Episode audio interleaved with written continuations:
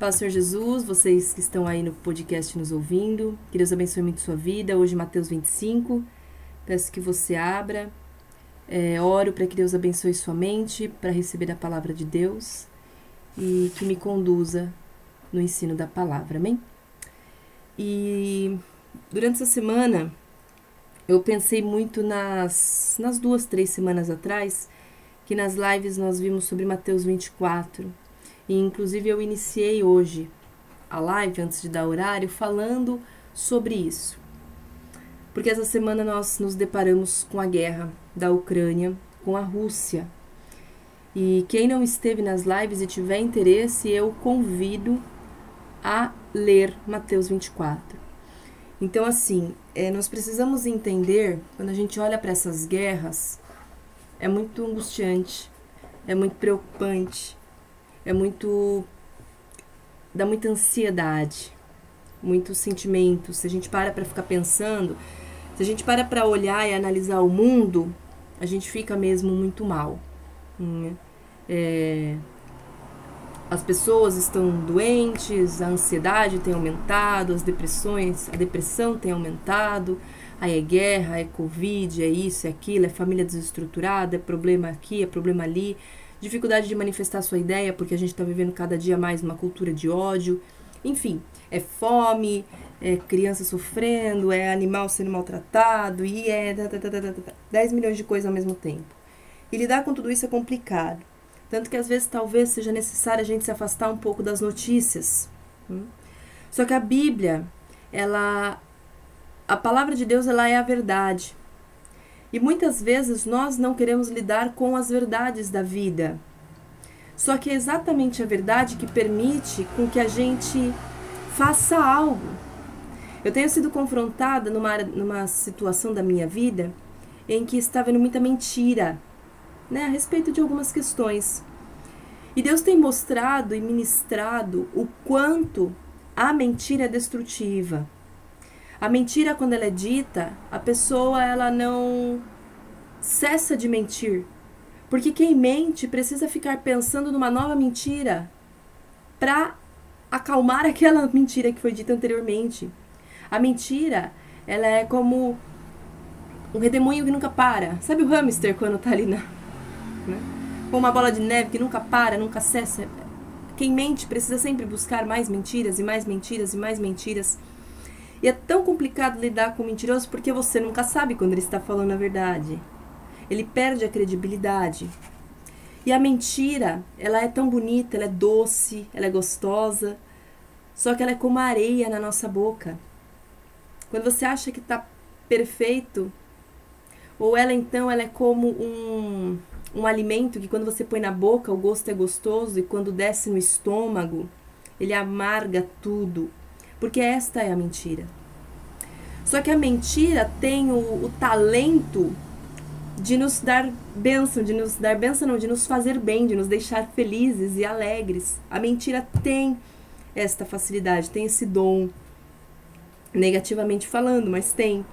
As pessoas gostam muitas vezes de uma mentira, a mentira é gostosa, Confrontar a mentira, quantas famílias e pessoas muitas vezes querem continuar, não querem lidar com uma verdade porque sabe que uma verdade pode desestruturar toda uma situação. Né? Eu vou só trazer um exemplo que acabou de vir na minha mente. Imagina, por exemplo, uma mãe com um filho e a mãe sabe que esse filho cometeu uma atrocidade e ela não quer contar a verdade porque sabe que se contar, esse filho vai ser preso e esse lar, essa única pessoa que ela tem vai ser desfeito, ela vai ter que lidar com a solidão. Só que Deus ele é taxativo na palavra dele, é sim, sim, não, não. Então, Deus não vai é, ser. Deus não vai fechar o olho porque alguém roubou por um pedaço de pão. Por mais que ele tenha misericórdia, ainda é roubo. Por mais que ele tenha misericórdia, ainda é assassinato. Por mais que ele tenha misericórdia, ainda é um ato que foge da palavra dele. Então, ou é sim ou é não. E a mentira, ela aparentemente sustenta muitas vezes a alegria. Só que a gente não pode se esquecer que Deus é o Deus de verdade e de luz. E na hora que Deus resolve que ele vai agir, não vai ficar mentira nenhuma. em pé. Desde uma mentira que você, por exemplo, pode ter dito para alguém: é, Ah, sim, hoje eu coloquei a roupa no varal e na verdade você não colocou. Até uma mentira grandiosa que pode trazer problema para toda uma população e para todo um povo. Então, não tem Deus, ele tem limites na personalidade dele. E as limitações de Deus são: ele nunca pode fazer o mal. Ele nunca pode mentir. Ele não pode ter trevas nele. Deus não é mentira. Eu, às vezes eu fico muito preocupada quando, por exemplo, eu vejo alguém que vai fazer uma coisa errada e diz que Deus nos proteja. Muitas vezes, pela misericórdia, Deus protege a pessoa. Mas como que a gente pode ter a coragem de pedir que Deus proteja uma mentira, sendo que ele não é mentiroso? Como que muitas vezes a gente pode ter coragem de pedir que Deus nos abençoe é, para roubar? Né? Às vezes os traficantes fazem isso para roubar, para assaltar, para traficar. Deus pode proteger a pessoa porque ainda não é chegado o tempo dela, mas Deus não pode estar ali sempre. Deus, na verdade, ele não pode proteger aquilo que é errado, que está destruindo. Então nós precisamos tomar muito cuidado. E por que, que eu estou dizendo tudo isso? Porque a palavra de Deus ela é verdade, a verdade confronta, a verdade dói. A Bíblia vai falar lá em Hebreus que a palavra de Deus ela é como uma espada de dois gumes que penetra até o mais profundo do coração humano e é capaz de discernir ossos e medulas. Sabe o que isso significa? Quando a palavra de Deus vem eu vou trazer um exemplo para vocês para ficar mais claro de entender. Novamente, existe uma determinada situação na minha vida em que está tendo muitas mentiras. E eu precisei confrontar essas mentiras com a verdade. E eu precisei. Desculpa é que o Darlan escreveu aqui, é exatamente isso, é muito comum mesmo, Darlan. A gente tem que tomar cuidado com isso. É, e eu precisei confrontar essa situação com a verdade, dizendo: desculpa, mas eu já sei a verdade e as coisas não são desse jeito. Determinada pessoa parou de falar comigo por conta disso. Só que eu, Ana, não posso continuar compactuando com o que é mentira. Nós, cristãos, não podemos continuar compactuando com a mentira. Mas, Ana, não está te doendo a ausência? Claro que dói. Só que eu sei que a verdade liberta e eu sei que Jesus é a verdade e a verdade sempre vence e apenas se pode construir algo real e sólido em cima da verdade. Se a mentira, é, isso é um ditado popular, mas é verdade. Se a mentira tem pernas curtas, se a mentira vem de Satanás, porque João 8 fala, Jesus vira para os fariseus e fala: Vocês têm por pai, pai a Satanás, porque Satanás é homicida e mentiroso desde o início, e vocês fazem a vontade do seu pai enquanto eu faço a vontade do meu Pai. Olha o que Jesus está dizendo: vocês mentem. Então, se, você, se vocês mentem, Jesus está falando para os fariseus: se vocês mentem, então vocês estão fazendo o que o mal está mandando vocês fazerem, que é mentir, porque ele é mentiroso. Por isso a Bíblia vai dizer: aquele que roube, não roube mais, aquele que mata, não mate mais, aquele que mente, não, men não minta mais. Porque Deus é um Deus de verdade. E se eu sigo Jeová e eu falo que ele é meu pai, se eu tenho a coragem de bater no peito e falar, não, meu pai é Deus, então eu também preciso ter a coragem de viver a vida de acordo com as firmes leis dele. E a, uma das leis principais de Deus é falar a verdade, porque o filho dele, Jesus, é a própria verdade. Eu sou o caminho, a verdade e a vida. Ninguém vem ao Pai a não ser por mim aceitar uma pessoa falando a mentira, aceitar uma situação na sua vida que é mentira, é não conseguir em muitas áreas da sua vida caminhar, porque as trevas e a luz, as luz, a luz e as trevas não caminham juntas. Não tem como você querer que Deus cuide de você completamente se o seu caminho ainda tem partes com a mentira. E, e aí eu vou trazer para a palavra do porquê que eu estou falando tudo isso. É mentira do nosso dia a dia? Claro que é. Mas também é uma mentira se alguém vira para você e fala assim: ah, daqui um tempo o mundo melhora, o mundo está passando por uma restauração. Se a gente crer que o mundo está passando por uma restauração que o mundo está passando por um processo de limpeza e que daqui uns anos as coisas vão melhorar, sabe o que vai acontecer? A nossa mente vai cauterizar e a gente não vai lutar realmente com as armas verdadeiras. A gente vai ficar achando que algo vai melhorar quando Jesus está dizendo na palavra não vai melhorar, só vai piorar. Mas Ana, é angustiante saber que vai piorar. É, só que Deus é o Deus incrível que diz que vai piorar, mas ele te mostra o que você tem que fazer. Eu sempre falo para as pessoas: você quer que o mundo acabe? Você quer que as coisas acabem logo? Que o apocalipse venha logo, Jesus volte? Então pregue Deus. Fale sobre Jesus o tempo todo, porque Jesus só vai vir. O último sinal para a vinda de Jesus é o mundo inteiro ter ouvido falar dele. Enquanto o mundo inteiro não ter ouvido falar de Jesus, ele não vai voltar. Você está angustiado com esse mundo? Então abra a tua boca e fala de Jesus o tempo todo. Esta é a verdade, é a Bíblia. Como eu disse no início da live, o meu papel é pregar a Bíblia. Eu não uso outros livros aqui. E a Bíblia diz isso. E Mateus 24 não é uma alegoria, Mateus 24 não é uma metáfora. Mateus 24 é real. Guerras e rumores de guerra. Um contra o outro, briga, luta, sofrimento, destruição, cada vez mais piora. Mas não é horrível lidar com isso. É horrível se você não tiver Jeová por Deus.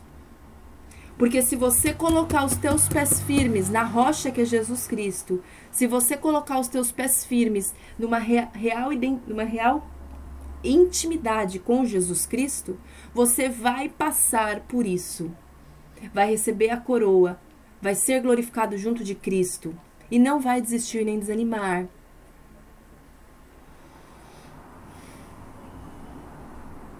Por isso que, quando todo problema, todo sofrimento, seja ele qual for, precisa nos levar aos pés de Jesus. Precisa nos levar a uma vida real com Cristo. Nós estamos vivendo numa sociedade, numa realidade que só quer mão na cabeça. Só que quando Deus vem e confronta, as pessoas saem da igreja. As pessoas param de falar com você. Quando a verdade é dita, as pessoas. Como o caso que aconteceu na minha vida. Uma pessoa parou de falar comigo. Porque ela estava mentindo a respeito de algumas coisas. Eu falei: para, você está mentindo. Eu já sei de toda a verdade. Para, chega. E é necessário que a gente tenha coragem diante de Deus, porque a verdade sempre vence. E quem é confrontado na verdade é que vai realmente receber a libertação, porque Jesus é a verdade. Eu sou o caminho, a verdade e a vida. Jesus é a verdade. Apenas para se chegar a Deus precisa passar pela verdade. Então, quando você confronta alguém na verdade, seja a verdade da vida, seja a verdade da palavra de Deus, você precisa ficar em paz, que em algum momento aquela pessoa vai voltar para Cristo. Porque mais, do, mais importante do que o relacionamento dela com você é o relacionamento dela com Deus. E se você fica passando a mão na cabeça dela na mentira, se você ficar falando que tá tudo bem, que as coisas vão melhorar, que, que o mundo vai se curar e daqui a um tempo vai ser tudo incrível, você está impedindo pessoas de se chegarem a Deus. Você está impedindo almas de serem salvas.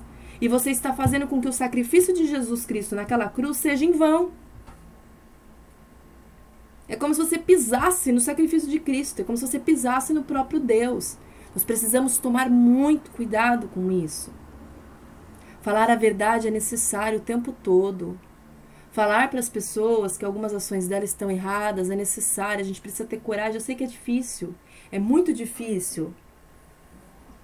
É muito difícil ter coragem, é muito difícil ter ousadia, porque a gente não quer perder a pessoa, a gente não quer perder alguém, a gente tem medo do confronto, isso é normal. Nós temos medo muitas vezes é, do que as pessoas vão falar, do que as pessoas vão pensar. E Deus também, a gente também precisa permitir que Deus trate o nosso coração a respeito desses medos. Mas nós precisamos buscar mais a presença do Senhor, porque Deus vai nos dizer. Ele é a verdade, mas ele também traz o consolo. Dentro da verdade, dentro do sofrimento, ele está ali. Dentro de toda essa dor, ele está ali. Então, olhar para essa guerra que está acontecendo é uma forma de dizer: as pessoas precisam buscar mais a Deus, precisam buscar mais a Jesus. Porque no meio de uma guerra eu preciso saber que a guerra pode acabar com o meu corpo, mas a minha alma tem que estar intacta em Cristo. E eu preciso ser uma pessoa forte para levar o amor, para levar a cura, para levar a paz, para que outras guerras de repente não aconteçam, ou sei lá, para que pessoas, mesmo que algumas coisas estejam escritas na Bíblia que vão acontecer, isso não significa que a gente deva sentar numa cadeira, cruzar os braços e falar, ah, vai acontecer mesmo, vou fazer para quê? Não, a gente não pode fazer isso. A guerra está nos mostrando o quanto a gente precisa falar de Jesus, falar do amor, falar da paz, praticar o que a gente lê, escuta e fala. Nós precisamos ter intimidade. Quando eu olho para a guerra, eu vejo quanto eu preciso de intimidade com Jesus. Eu vi no Instagram uma frase que dizia que a guerra só mostra o quanto nós, o nosso interior, né? E é verdade. Imagina como está o coração cheio de guerra, de maldade desses governantes, desses representantes que iniciam uma guerra. Tá tudo aqui no coração da gente. Olhar para a guerra é parar e falar tudo bem, eu vou orar pela Ucrânia, eu vou orar pela Rússia, eu vou orar para Deus ter misericórdia, eu vou orar para essas pessoas conseguirem sair de lá. Eu vou orar porque o que vai acontecer com o mundo, porque esses refugiados vão ter que ir para algum país. E será que esse país vai ter estrutura? Será que esse país vai ter alimento? Será que esse país vai ter casa, vai ter água para manter todas essas pessoas? Eu não posso fazer nada além de orar e de repente dar um dinheiro, ou se eu tiver chamado de missionário, ir até lá mas eu posso fazer algo mais prático no meu dia a dia, fazendo as pessoas se conscientizarem de Jesus. Esses acontecimentos não podem nos acovardar, não podem nos tornar mais ansiosos, não podem fazer com que a gente tenha medo de viver. Ao contrário, esses acontecimentos precisam nos aproximar de Jesus, porque é somente nele, gente, somente nele que a gente vai conseguir passar por tudo o que está previsto para o mundo sofrer. Somente nele. A Jéssica está me perguntando aqui, né? Ana, se roubo é roubo, assassinato é assassinato, apesar da misericórdia de Deus, o que acontece? A pessoa é perdoada ou paga pelo que faz? Isso nas leis divinas? Espero que tenha entendido a pergunta. Bom, vamos ver se eu entendi a pergunta. Jéssica, a palavra é clara em falar que Deus é juiz e ele é o vingativo, né? A palavra usa esse termo, ele corrige, ele é juiz, ele é vingativo. A gente só tem que tomar um pouco de cuidado com os termos, porque a gente entende vingança como algo negativo. Mas a vingança de Deus, ela caminha com a justiça, tá? Então, é uma pessoa que pratica os atos é causa-consequência, plantio-colheita. O perdão vem pelo arrependimento. Então, se eu não me arrependo, não tem perdão, ok? Por isso que a gente também tem que pregar. Porque quando a gente fala a verdade, por mais que ela doa, uma verdade tem poder de. Porque a palavra é a verdade. Então, quando você fala a palavra, quando você fala a verdade, essa verdade penetra no coração, dói, machuca, sangra, mas ela cicatriza com o poder de Deus e com a cura. Hum? Então, o arrependimento vem na, na, na ação, é, o perdão vem na ação do arrependimento. Caf África. Paz Senhor Jesus, Deus abençoe sua vida. Se for a primeira, sua primeira vez aqui, dá um oizinho pra gente poder te dar as boas-vindas. Então, o perdão vem na proporção do arrependimento. Proporção não, na ação do arrependimento. Agora, a questão do pagar pelo que faz é com Deus. É, Deus, a misericórdia de Deus está em exatamente você pagar pelo mal. Vamos supor que uma pessoa roubou a vida inteira, ela se arrepende, converte a sua vida e modifica. Deus transforma ela, ela permite a transformação de Deus. De repente, daqui um tempo, ela pode ter um ministério que prega para pessoas ladras. Entende? Então, Deus usa a experiência da pessoa em prol de outras pessoas que passam pela mesma coisa. Mas, de alguma forma, ela está pagando, sim. Seja, é, seja pagando pelo ministério, ou seja pagando de alguma outra forma. De repente, ela pode passar por um, por um momento que ela é, é tirado tudo dela, ou ela pode ser roubada também. É, não sei, N coisas podem acontecer, né? Não, não dá pra. Eu não consigo pensar na extensão do, do pensamento de Deus, mas sim, a pessoa, ela, porque no, entre aspas, no pagar, né, no sofrer aquilo que você fez, tem a cura. Entende? Você está no outro lado, então você recebe aquela cura e ainda usa a experiência para viver. Tá? Se não ficou claro o que eu expliquei, você me fala que eu explico de novo. Bom, eu vou para Mateus 25 agora e que a gente possa orar. Se algo que eu falei não ficou claro ou se você não concorda, por favor, use o chat, conversa. Não tem problema nenhum de de repente, porque às vezes eu posso ter falado algo que não ficou claro, ou algo que às vezes a gente não aceita, que a palavra até diz, mas a gente não aceita. E tá tudo bem, o chat é espaço para isso. Como eu sempre digo, meu papel é apenas falar, mas é o papel do Espírito Santo de convencer. Amém? E vamos lá. Mateus 25 começa falando de 10 virgens, ok? 10 mulheres virgens.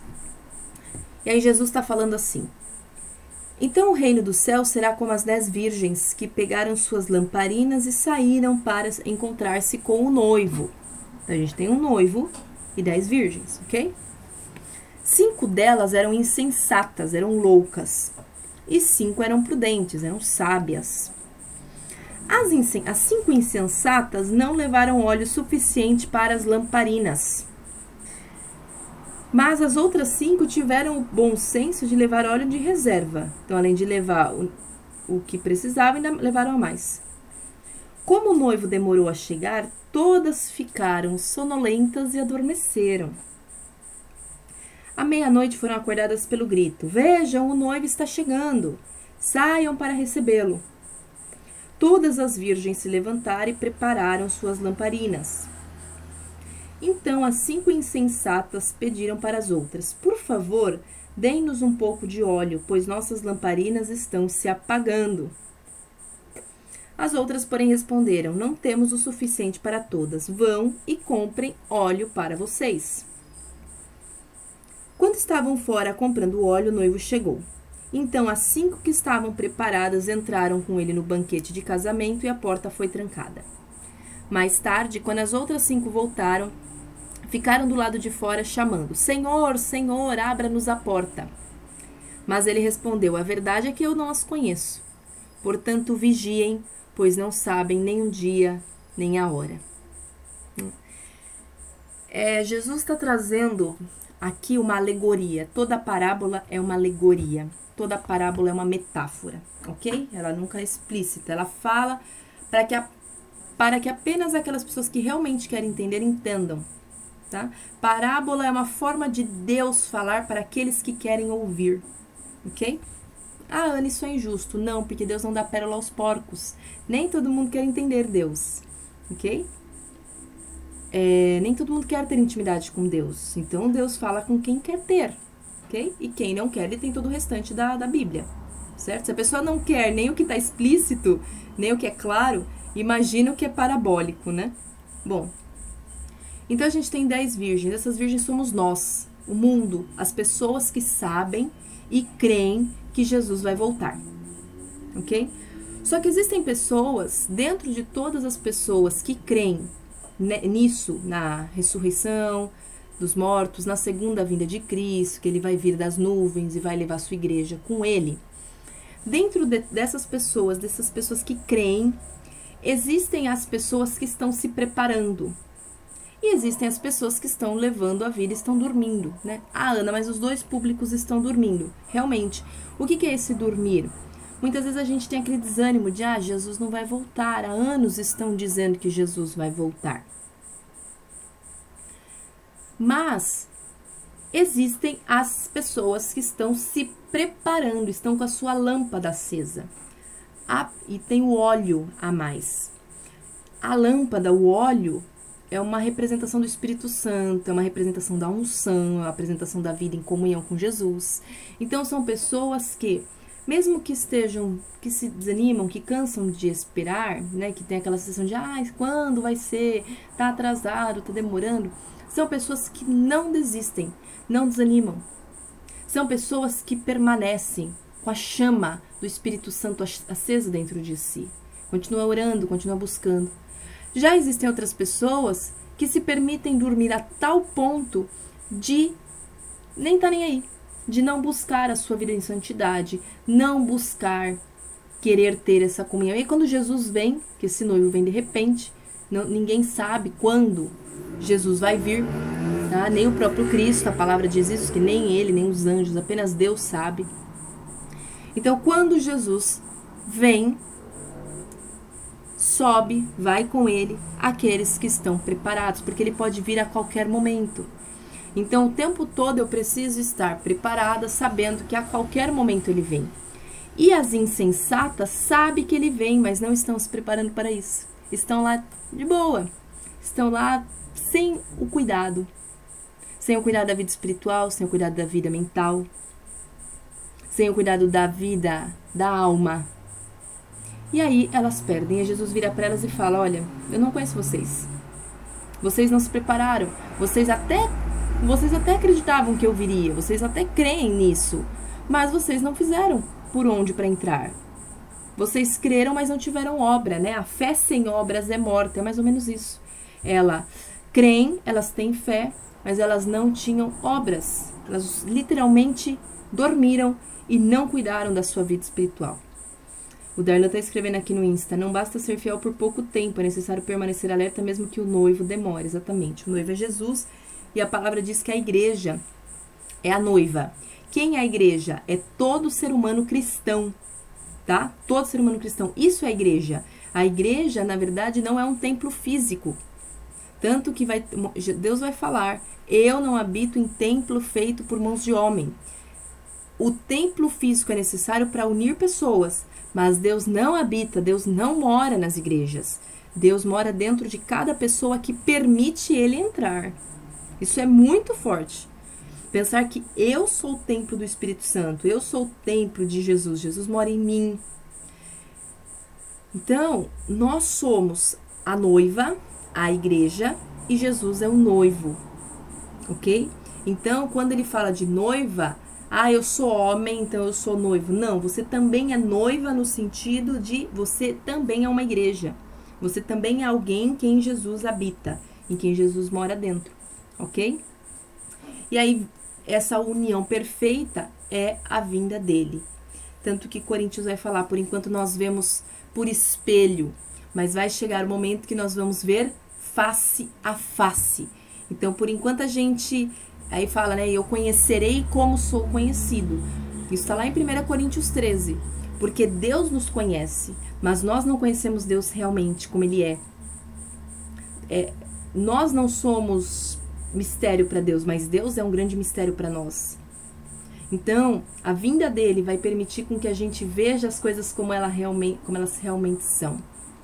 Então, esse início de Mateus 25 vem nos chamar a atenção vem nos alertar do quanto nós precisamos ser as cinco virgens sábias, prudentes. Não adianta você se manter na santidade, numa vida ok, mas você não continuar se cuidando, você não ter fé suficiente para esperar. E aí vai continuar no 14, versículo 14. A parábola dos três servos. O reino dos céus também pode ser ilustrado com a história de um homem que estava para fazer uma longa viagem. Ele reuniu seus servos e lhes confiou seu dinheiro, dividindo de forma proporcional à capacidade deles. Ao primeiro, entregou cinco talentos, cinco moedinhas. Ao segundo, dois talentos. E ao último, um talento. Então foi viajar. O servo que, que recebeu cinco talentos começou a investir o dinheiro e ganhou outros cinco. O servo que recebeu dois talentos também se pôs a trabalhar e ganhou outros dois. Mas o servo que recebeu um talento cavou um buraco no chão e ali escondeu o dinheiro do seu senhor. Depois de muito tempo, o senhor voltou de viagem e os chamou para prestarem contas de como haviam usado o dinheiro. O servo ao qual ele havia confiado cinco talentos se apresentou com mais cinco. O senhor me deu cinco talentos para investir e eu ganhei mais cinco. O senhor disse: Muito bem, meu servo bom e fiel. Você foi fiel na administração dessa quantia pequena e agora lhe darei muitas outras responsabilidades. Venha celebrar comigo. O servo que havia recebido dois talentos se apresentou e disse: O senhor me deu dois talentos para investir e eu ganhei mais dois. O senhor disse: Muito bem, meu servo bom e fiel. Você foi fiel na administração dessa quantia pequena e agora lhe darei muitas outras responsabilidades. Venha celebrar comigo. Por último, o servo que havia recebido um talento veio e disse: Eu sabia que o Senhor é homem severo, que colhe onde não plantou e ajunta onde não semeou. Tive medo de perder seu dinheiro, por isso o escondi na terra. Aqui está ele. O Senhor, porém, respondeu: Servo mau e preguiçoso. Se você sabia que eu colho onde não plantei e ajunto onde não semeei, por que não depositou meu dinheiro? Pelo menos eu teria recebido os juros. Em seguida ordenou: Tirem o dinheiro deste servo e deem ao que tem dez talentos, pois ao que tem, mais lhe será dado, e tem em grande quantidade. Mas do que nada tem, mesmo que não tem, lhe será tomado. Agora lancem esse servo inútil para fora na escuridão, onde haverá choro e ranger de dentes. Né? Ana, o que, que essa parábola está querendo trazer? Primeiro, você pode interpretar ela realmente a nível financeiro, tá bom? A Bíblia vai dizer que Deus é dono do ouro e da prata. Um dia eu quero até fazer uma live sobre isso, né, sobre a parte financeira. É... Mas Deus é dono do ouro e da prata. Então, todo o dinheiro que a gente recebe, seja salário, ah, mas eu trabalhei com o suor do meu braço. Quem te dá o, o... Desculpa, eu trabalhei com a força do meu braço, falei errado. Não, porque quem dá força do seu braço é o próprio Deus. Se ele quiser arrancar a força do seu braço, você não ganha nada, né? Então, todo o dinheiro, independentemente de ser salário, independentemente se você achar na rua, se alguém te dá, enfim, não importa. Todo o dinheiro é de Deus. Nós somos administradores desse dinheiro. Então, essa parábola ela pode ser entendida assim, de forma como ela está escrita, né? Deus, o dinheiro que eu tenho, o salário, eu tenho que ter uma parte que eu invisto, eu tenho que ter uma parte que esse dinheiro rende para eu usar em prol da própria vontade de Deus, ok? Mas, se a gente for interpretar dentro do contexto, que é o contexto da vinda de Jesus, essa parábola está querendo dizer que Deus nos concede talentos, Deus nos concede dons, Deus nos faz pedidos na terra. E Ele espera que a gente seja fiel para cumprir o que ele pede. E é tão interessante que muitas vezes a gente. Eu, é, tem uma frase que às vezes me irrita, a mim particularmente me irrita, quando eu leio. É bíblico, tá? Mas me irrita. Quando eu leio, por exemplo, nos carros, Deus é fiel. É bíblico, a palavra diz que Deus é fiel, beleza. Só que quando eu leio isso, eu fico pensando: mas será que eu sou? Será que a pessoa desse carro é fiel? Será que na primeira tempestade vai se manter firme? Vai manter a palavra da boca? Então, me angustia um pouco. Me angustia porque às vezes parece que nós estamos numa geração, que eu não posso dizer geração passada porque eu não estive viva, mas uma geração que eu não estava viva ainda, né? Eu não tinha nascido. Mas é uma geração muito quero, quero, me dá, me dá. Eu vejo muito isso entre a galerinha, né? da minha idade, assim, 20 e poucos, 30 anos, e os mais novos também. Desses 30 anos para baixo, é uma geração muito quero, quero, me dá, me dá. É uma geração muito mimada. Mimada no sentido de que quando recebe um não, fecha a cara e às vezes sai até da presença de Deus. Muitas igrejas é, possuem, muitas, acho que todas as igrejas que trabalham realmente na fidelidade com Deus, possuem esse problema. Porque eu passei a desconfiar muito de pessoas que chegam para mim de outros ministérios, chega no nosso ministério, reclamando de pastor. Antigamente, antes de eu conhecer tudo isso, eu criticava também. Eu achava um absurdo. Eu falava, nossa, que pastor. Hoje em dia eu não falo mal de nenhum, nem desses pastores que o pessoal critica tanto, que nem Silas Malafaia. É, não falo mal, não. Não falo, não critico e não gosto de ouvir. Sabe por quê? Eu não sei. Eu não sei.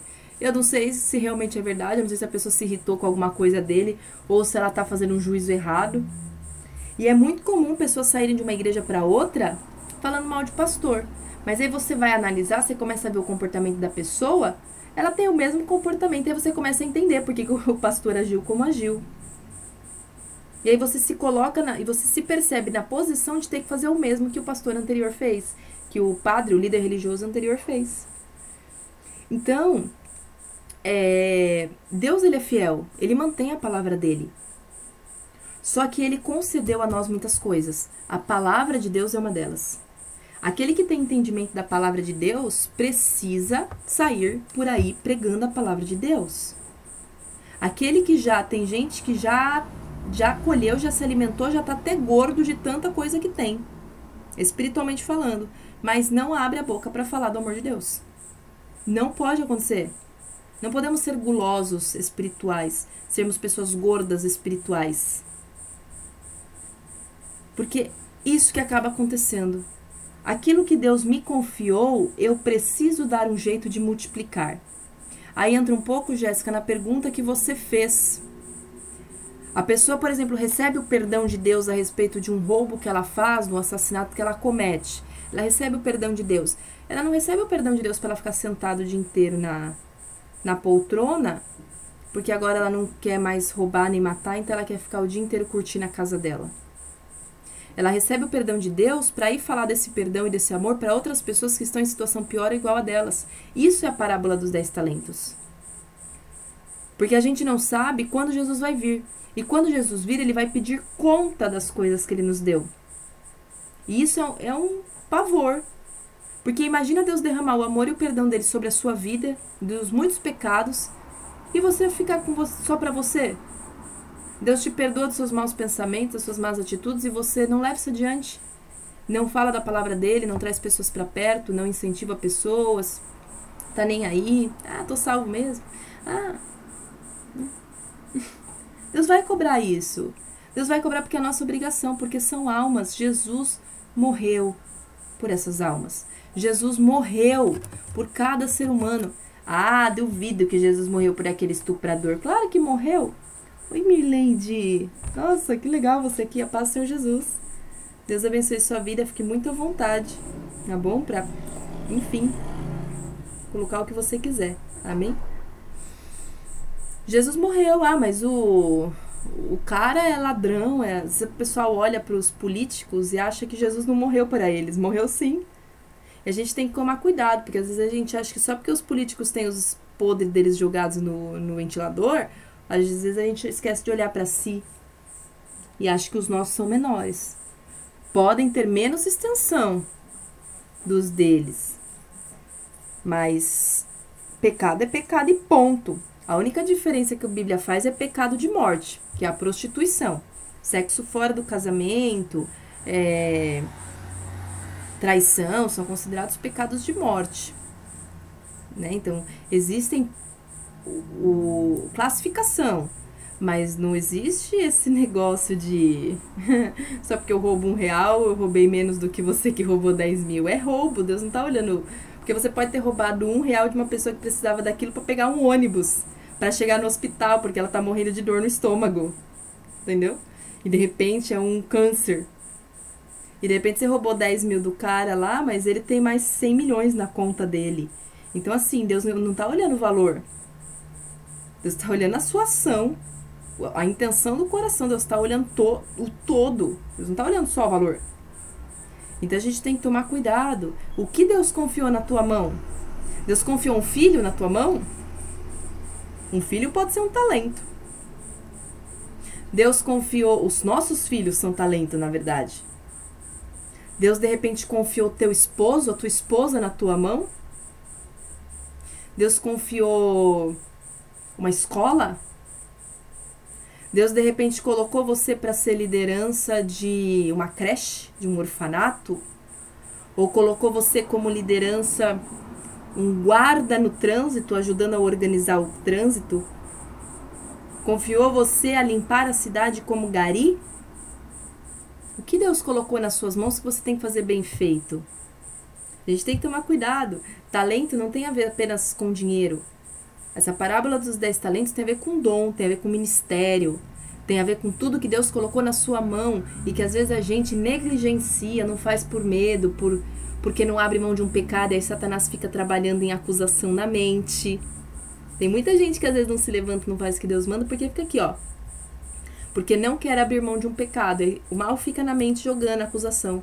Você não pode fazer isso. Você não vai ter força, não vai ter poder, você vai ser revelado. E realmente vai acontecer tudo isso. Só que veja que o mal ele é tão sutil que ele te prende na própria artimanha dele. Né? Satanás, gente, Satanás é esperto. Ele só não é a verdade, então ele perde sempre, mas ele é esperto. Para nós, seres humanos, que não temos consciência do todo e não vemos realmente o mundo espiritual 100%, ele é muito esperto. Apenas com Jesus. Não ache que você consegue vencer qualquer espírito maligno sem Deus. Nenhum, nem o menor dos menores lá dos principados e potestades não vence. Não vence nenhum mal sem Deus. A Bíblia vai falar em João 15: sem mim nada podeis fazer. Sem Jesus nós não podemos fazer nada, não podemos vencer o maligno, não podemos vencer o mundo, não podemos fazer nada, não podemos, não conseguimos nem administrar os nossos talentos se não tivermos Jesus. É... Porque quando Cristo volta, ele vai pedir a conta. Ele vai perguntar o que você fez. E não é porque você recebeu um, é tão interessante que o cara ele só recebeu um talento e ele foi julgado. Se tivesse sido 10, a gente poderia ter pensado, né? Ah, recebeu uma quantia maior realmente. Não. Ele não tá olhando para a quantia. Ele tá olhando para o que o cara fez com o talento. De repente, a gente tá olhando e falando: "Ah, eu só preciso limpar é, o banheiro da minha empresa todos os dias, por exemplo. E aí eu acho que não limpar ou não limpar bem, tanto faz, não vai interferir, mas de repente Deus te deu o talento de deixar tudo em ordem e limpo. O mundo diz que isso é um trabalho humilhante, Deus fala que não. É o talento da limpeza, da organização. E aí a gente vê alguém que recebeu um talento de administrar um país, por exemplo, e está fazendo isso muito bem feito.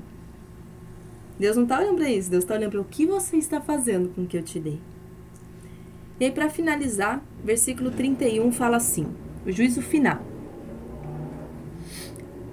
Quando o filho do homem vier em sua glória, ou quando vier em sua glória, Jesus vai voltar, ok? Acompanhado de todos os anjos, ele se sentará em seu trono glorioso. Todas as nações serão reunidas em sua presença e ele separará as pessoas como um pastor separa as ovelhas dos bodes. Gente, isso é muito pesado. Amém? Abram o coração de verdade para receber isso. Colocará as ovelhas à sua direita e os bodes à sua esquerda, os que são e os que não são. Então o rei, que é Jesus, dirá aos que estiverem à sua direita: Venham, vocês que são abençoados por meu Pai recebam como herança o reino que ele lhes preparou desde a criação do mundo. Tive sede. Adenir, a paz do Senhor Jesus, Adenir, Adenir Aparecido de Paula, Deus abençoe sua vida, fique muito à vontade, amém? É... Então o rei dirá aos que estiverem à sua direita: Venham, vocês que são abençoados por meu Pai Recebam como herança o reino que ele lhes preparou desde a criação do mundo. Pois eu tive fome e vocês me deram de comer. Ai que lindo! Eu tive sede e vocês me deram de beber. Era estrangeiro e me convidaram para sua casa. Eu estava nu e me vestiram. Estava doente e cuidaram de mim. Estava na prisão e me visitaram. Então os justos responderão: Senhor, quando foi que o vimos faminto e lhe demos de comer, ou sedento e lhe demos de beber? Ou como estrangeiro e o convidamos para nossa casa, ou nu e o vestimos? Quando foi que o vimos doente ou na prisão e o visitamos? Realmente, a gente nunca fez isso para Jesus, né? Para Jesus diretamente. Mas olha o que Jesus responde: Eu lhes digo a verdade. Quando fizeram isso ao menor destes meus irmãos, foi a mim que o fizeram. Cada vez que a gente alimenta uma pessoa, é Jesus que a gente está alimentando. Cada vez que a gente abraça uma pessoa em amor, é Jesus que nós estamos abraçando. E assim é para todas as outras coisas. Porque Jesus quer que a gente tenha o um coração humilde, o coração que faz o bem, que olha para o outro e se preocupa, entendendo que tudo que a gente faz para o outro, na verdade, é para ele. 41.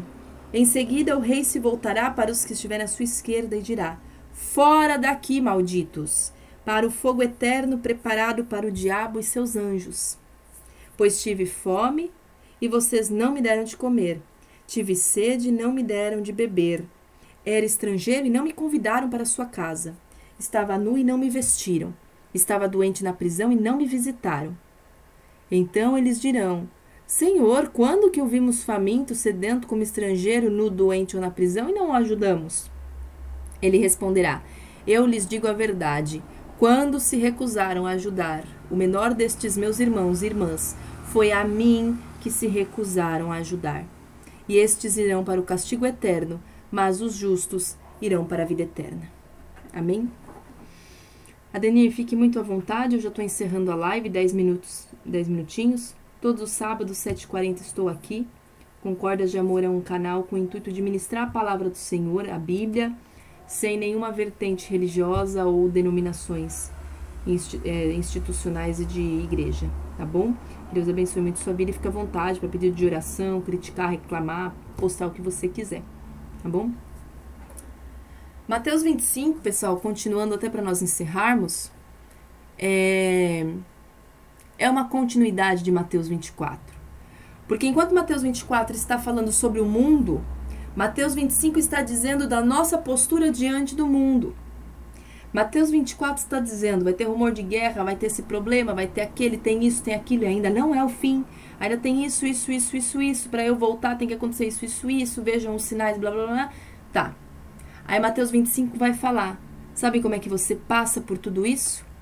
Vigiando como as cinco virgens sábias, ministrando os talentos e os dons que eu te dei, fazendo pelas pessoas o que você recebeu de mim, o amor, o perdão que eu te dei, e amando e cuidando dos, dos que estão sofrendo. É isso que Jesus quer. Jesus está pedindo três coisas aqui: vigilância, oração, jejum, comunhão com Ele, ministração dos dons e amor e serviço e humildade com o próximo. Jesus está mostrando algo aqui. Ele quer que eu cuide de mim, que eu tenha relacionamento com Ele, mas para que eu estando cheia, eu consiga levar Ele para mais pessoas. Mateus 25 mostra como a gente tem que amar Jesus.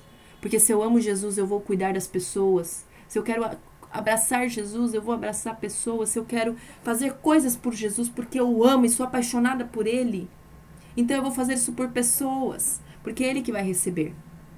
E enquanto isso, eu vou fazendo isso de que forma? Através do que Ele deu para mim, através do que Ele me concedeu, através do que Ele ministrou na minha vida. Mateus 25 é lindo. E Mateus 25 vem nos mostrar a maneira que nós temos para passar esses últimos tempos. Porque o verdadeiro cristão não baixa a guarda, não perde a coroa, não fica sem óleo. O verdadeiro cristão se mantém firme até o final, por mais difícil que seja. Por isso que Deus fala, vive em comunhão. Cristão não pode se isolar. Eu vejo uma, uma questão das pessoas, quando elas estão tristes, elas se isolam. Nós, não, nós precisamos urgentemente parar de fazer isso. Independentemente de você ser cristão ou não. Quando você não estiver bem, procura ajuda. Não se isola. Provérbios 18.1 fala que quem se isola é tolo, isso é pecado. Não faça isso. Não faça isso. Tá triste, tá mal, tá desanimado, tá irritado com alguém Deitado com seu líder, com seu pai, com sua mãe, com seu filho, com seu chefe, com Deus. Procura alguém. Não fique sozinho. Porque no, quando você se isola, muitas coisas vêm, você não consegue sair daquela dor, daquele problema. E aí o mal pode acabar tendo mais força ainda sobre a sua vida. Então se mantenha firme. Na comunhão, a Bíblia fala que é melhor serem dois do que um, porque se um cai, o outro ajuda a levantar. Na comunhão com o irmão, com as pessoas, no estar junto com alguém, não estou falando de religião, não, gente. Estou falando de estarmos juntos, um fortalecendo o outro, um dizendo, não desanima, não, eu sei que tá difícil. E tá difícil mesmo, mas Deus tá com a gente. As coisas vão melhorar no céu, então se mantém firme, porque no céu não vai ter choro, não vai ter tristeza, não vai ter luto, não vai ter morte. Vamos estar todos juntos como uma grande família, eternamente na presença de Deus. Não vai ter mais nada dessas coisas ruins que faz a gente sofrer. Não vai ter mais ansiedade, depressão, doença, não vai ter mais nada disso. Mas nada disso. Então fica firme, se mantenha firme, com fé.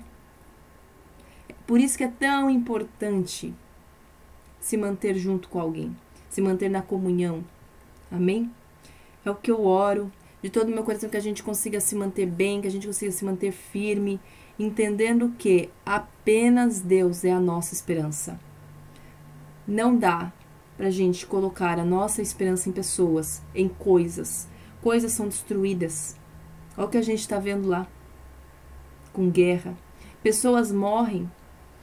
Pessoas vão embora a gente não pode colocar a nossa esperança em outra coisa ou ser que não o próprio Deus. Somente Ele é fiel, firme, reto, justo, correto. Amém? E eu oro para que a gente se mantenha unido. O que vocês precisarem, nas minhas possibilidades, eu estou aqui. Não nego uma palavra, não, a menos que Deus me toque para não falar, porque às vezes sim, às vezes é tratamento do Senhor. Existem muitos desertos que Deus nos coloca sozinhos Parece que o mundo todo some. Quando você estiver numa fase que o mundo inteiro some, avalie se na verdade não foi Deus que fez isso. Porque no deserto da total solidão sem ninguém, Deus está querendo que você tenha um tete a tete com Ele. Não reclame dos momentos que você estiver se sentindo sozinho, mas busque Deus. Busque a Deus. Porque é o seu momento apenas com Ele. E se você não passar por esse momento, as provas que vão vir no mundo vão ser muito mais difíceis de você passar. Amém? Que Deus, eu oro nesse momento de todo o meu coração, para que o Senhor te abençoe, que o Senhor te guarde, que o Senhor faça resplandecer o rosto sobre cada um, que o Senhor tenha misericórdia de ti, levante o rosto sobre ti e te dê a paz. Essa é a oração de, da Bíblia, a oração do livro de Números. Pai, e eu oro também, profetizo sobre a vida de cada pessoa para que sejam fortalecidas no seu amor, que leiam a Bíblia, que busquem saber sobre ti que fortaleçam a, tua, a, suas, a sua fé, a sua esperança no Senhor, entendendo que os dias são maus, entendendo que o Senhor diz que isso tudo é só o princípio das dores, mas vivendo a confiança de que o Senhor disse que estaria com cada um de nós até o final. Pai, toma conta das nossas mentes, dos nossos corações e nos ajude. Em nome de Jesus é o que eu peço. Amém. Amém. É, qualquer coisa vocês podem me mandar mensagem. Que o Senhor os abençoe imensamente. Semana que vem, se Deus quiser, Mateus 26, tá? Na semana passada eu não fiz a live. Eu tive uma sobrecarga de coisas para fazer. E aí eu pedi permissão para Deus, orei. E ele me concedeu a permissão para não fazer a live na semana passada. Foi a primeira vez que isso aconteceu, mas foi muito necessário, tá? É, as pessoas podem pensar, mas você tem domingo. Na verdade, domingo eu fico fora também o dia todo. Né? O meu final de semana ele é praticamente inteiro para Deus. Sábado eu cuido de todas as, as coisas de devocional, já faço as gravações, tudo. E domingo eu cuido do pessoal da minha igreja, vou para lá, ministro a palavra. Então, se faço os aconselhamentos, né, converso um a um, a gente, nossa igreja trabalha com aconselhamento um a um. Então, se sobra um tempo, eu tenho meu domingo à tarde, senão não. Então eu orei, Deus me concedeu, inclusive foi meu final de semana inteiro só para eu organizar as minhas coisas e graças a Deus deu tudo certo. Amém? Mas oro para que isso não se repita porque eu não gosto. Né? Acho que a gente tem que ter compromisso com Deus, independentemente de qualquer coisa. Que Deus abençoe muito a vida de cada um, qualquer coisa, só me mandarem mensagem. Oremos uns pelos outros, amém? Todos que estiveram online aqui, bastante gente hoje entrou. Eu sei que muitos não ficaram até o final, mas várias pessoas entraram. E glórias a Deus por isso. Amém? Fiquem com Deus. Quem ainda está aí, É, tenha uma boa noite, que o Senhor os abençoe. Vou sair primeiro do podcast.